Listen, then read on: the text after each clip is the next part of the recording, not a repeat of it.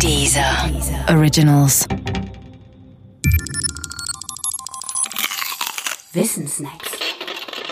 Kernfusion. Wenn zwei kleine Atomkerne verschmelzen zu einem größeren, dann heißt das Kernfusion. Kernfusion ist das Gegenteil von Kernfission, der Kernspaltung.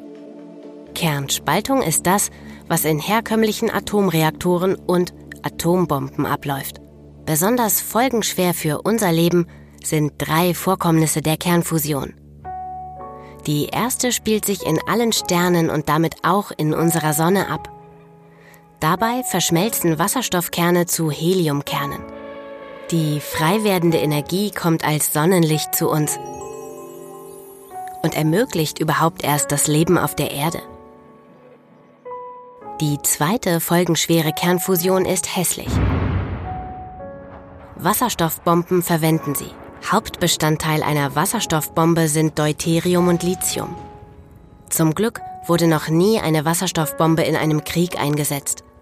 Ihre Sprengkraft ist wesentlich größer als die einer Atombombe. Die dritte Kernfusion ist die unerfüllte Verheißung ihrer friedlichen Nutzung.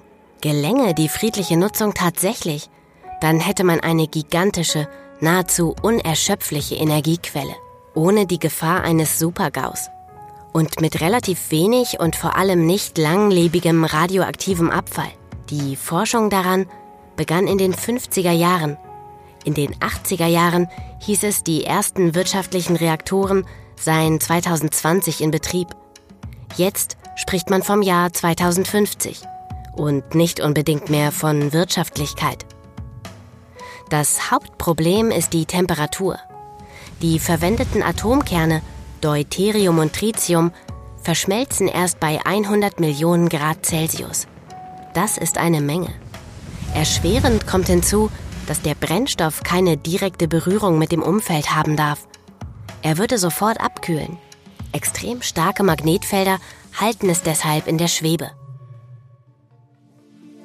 Auch die längerfristige Stabilisierung der Reaktion und die Abführung der entstehenden Energie sind immer noch problematisch. Deshalb sieht es heute leider so aus, als würde der große Energiehoffnungsträger der zweiten Hälfte des 20. Jahrhunderts immer nur ein Hoffnungsträger bleiben. Und das bei so viel Potenzial.